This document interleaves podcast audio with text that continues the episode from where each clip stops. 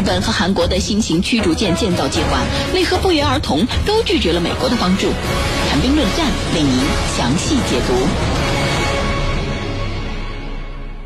好，在半点广告之后呢，欢迎您回来继续收听军情观察。今天我们军情观察之谈兵论战邀请到的两位军事评论员分别是军事专家陈汉平教授和军事专家袁周副教授。我们呢来看到另外一条消息。不久前呢，韩国军备采购部门确定了新一代国产宙斯盾驱逐舰的研发计划。那么这就是 KDDX 型驱逐舰，六千吨级的排水量。那么它虽然名为宙斯盾驱逐舰，但是呃，韩国方面却婉言谢绝了美国提供宙斯盾系统的好意，选择装备了一种综合桅杆。那么无独有偶的是。马上前来我们中国参加中国海军建军七十周年纪念活动的日本秋月级护卫舰啊，也在研制过程中呢谢绝了美国的帮助，转而开始使用日本自己研制的有源相控阵雷达。美国在东亚的两个重要盟友为何都拒绝美国在其新一代驱逐舰研制方面提供所谓的帮助？我们和您一起来聊一聊这个话题。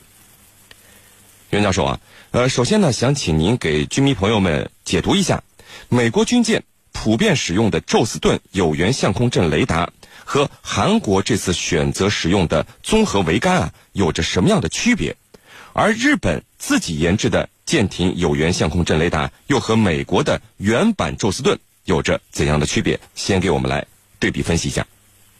好的，呃，韩国和日本在他们的国产驱逐舰相控阵雷达的问题上。都选择了放弃美国的宙斯盾，而一个是选择综合桅杆式的，呃，另一个呢是自产的相控阵雷达，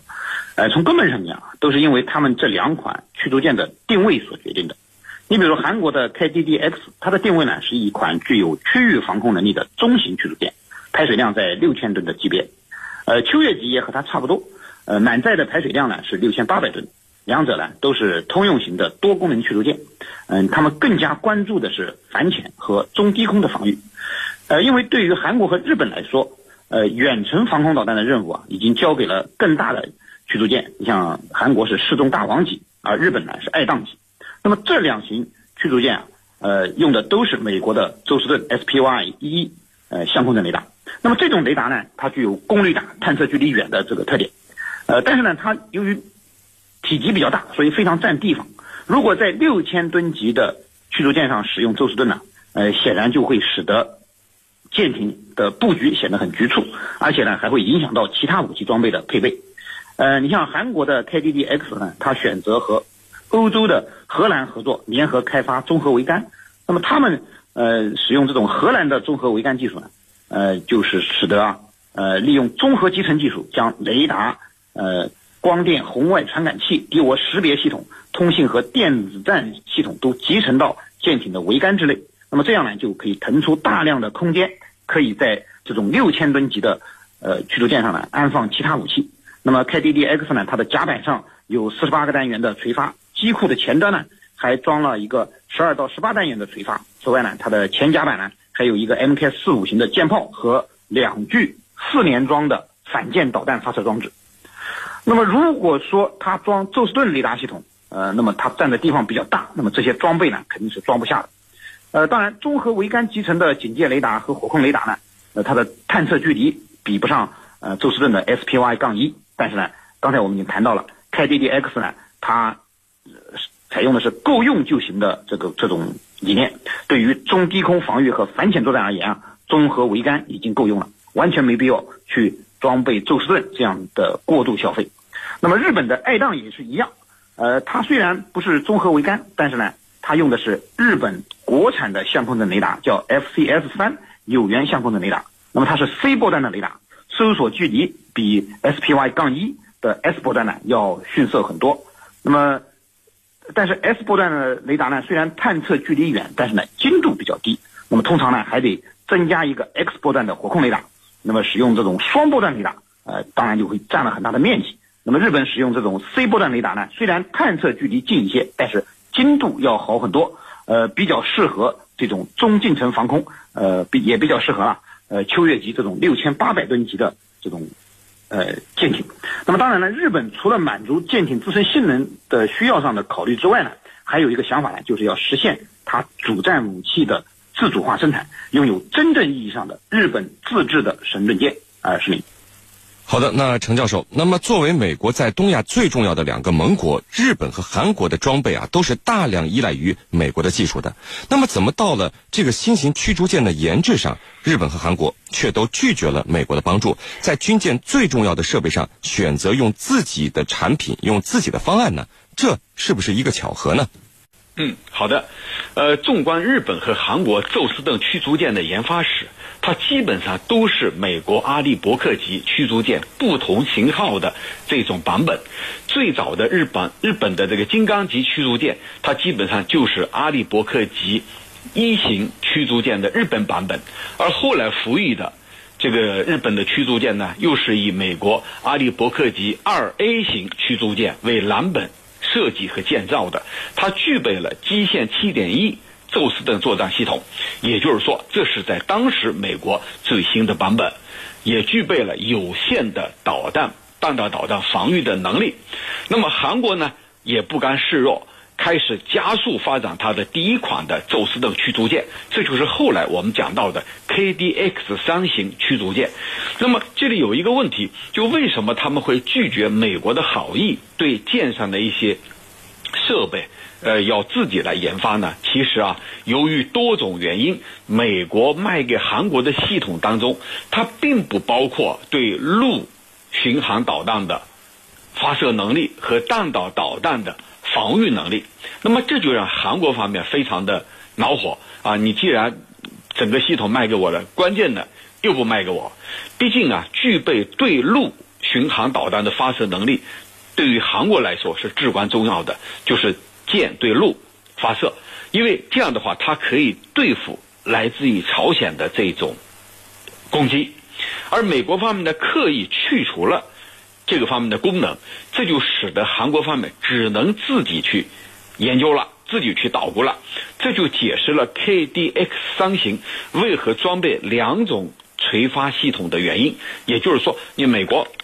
啊，好像是好意，我要提供设备给你，但是核心的部位不提供，那只能让他去这个自己去研发了。这是韩国的方面，而日本方面呢？日本跟韩国在相互的这种军力的对抗对比上面，他们是这个一直在卯着劲儿的。你你既然这个自己研发，那对不起，我也自己研发。其实日本呢，比美国更早，呃。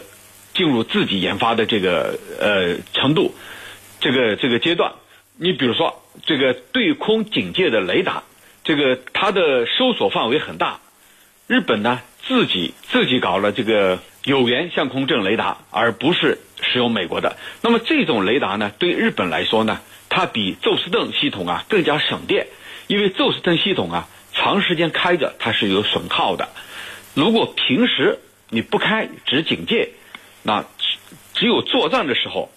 才能把它打开，否则平时它是有损耗的。那么日本呢，就自主研发这个雷达，还有防空导弹。这样的话，就是说它还有跟韩国之间啊，呃，相互较劲儿、较量的这种意思在里头。那么日本的新秋月就是日本自己研发的 CS 三有源相控阵雷达。它不是用的宙斯盾，其实这里头啊有各种各样的因素在里头，既有双方的这种呃较劲儿的味道，还有呢就是美国人把核心部位把它去除了，最核心的没有给他们。主持人，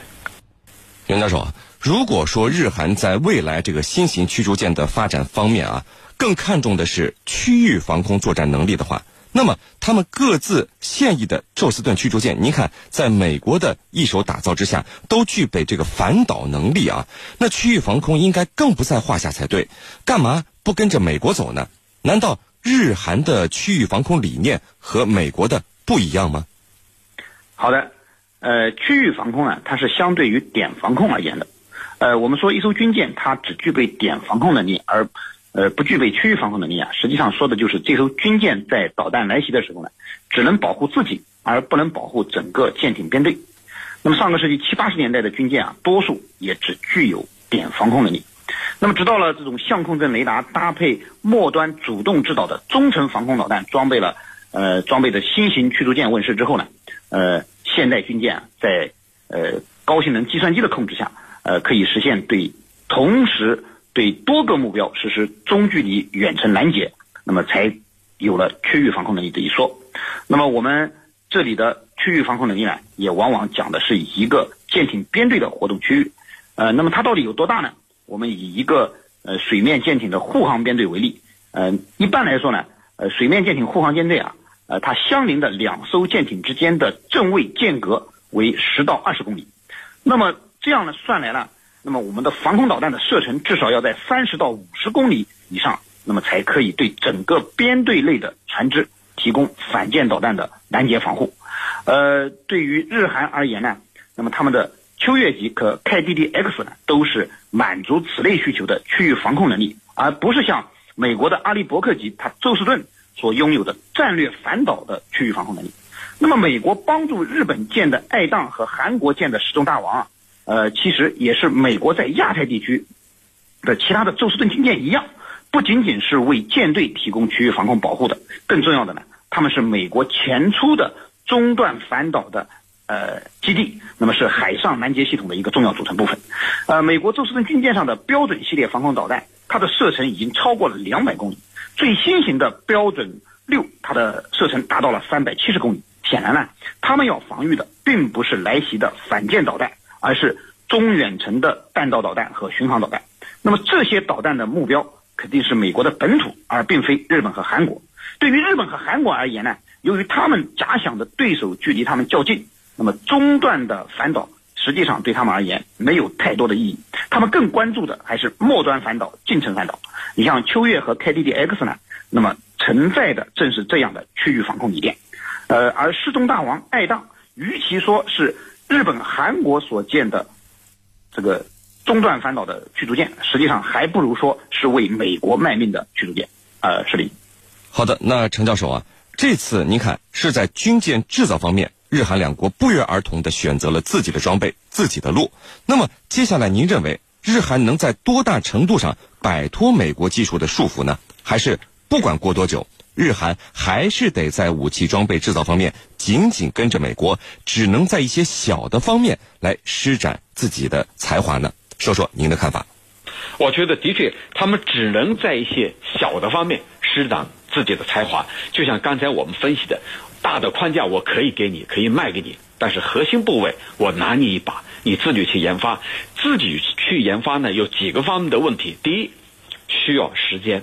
有时候你等着急用，比如说我未来在几年我要投入使用，可是时间等不及，你能不能在短时间内把它研发成功？第二呢，就是经费，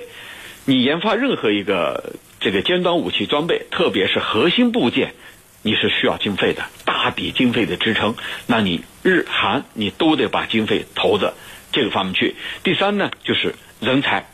你有没有这方面的人才，决定了你能不能最终完成这个尖端武器的使用。呃，这次呢，我们看啊，呃，韩国方面他所研发的，就是集中的他自己，呃，这个国内顶尖的人才，呃，要在。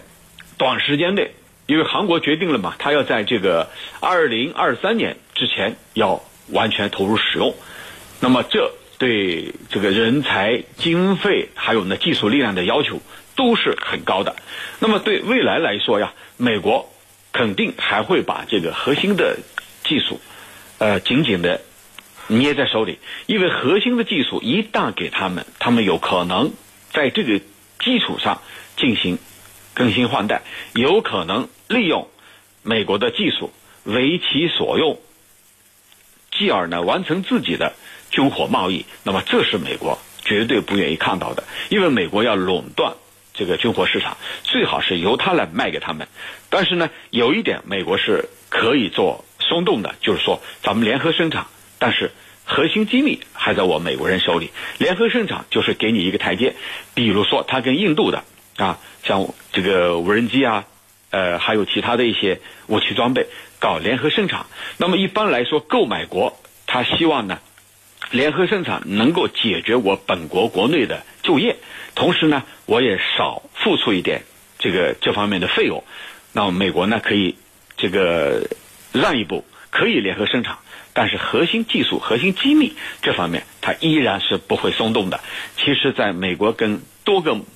盟国或者准盟国在军事上打交道的过程当中，我们都能够看得很清楚，美国都是这么做的。那么这就迫使日本、韩国这些他的跟班、这些他的盟国必然跟在他的后面。但是，当他某一个技术已经自己捣鼓出来成熟了的话，那美国的技术又更进一步，所以他永远是处于一个追赶的状态。主持人。好的，非常感谢我们的两位军事评论员为我们带来的精彩解读，谢谢两位。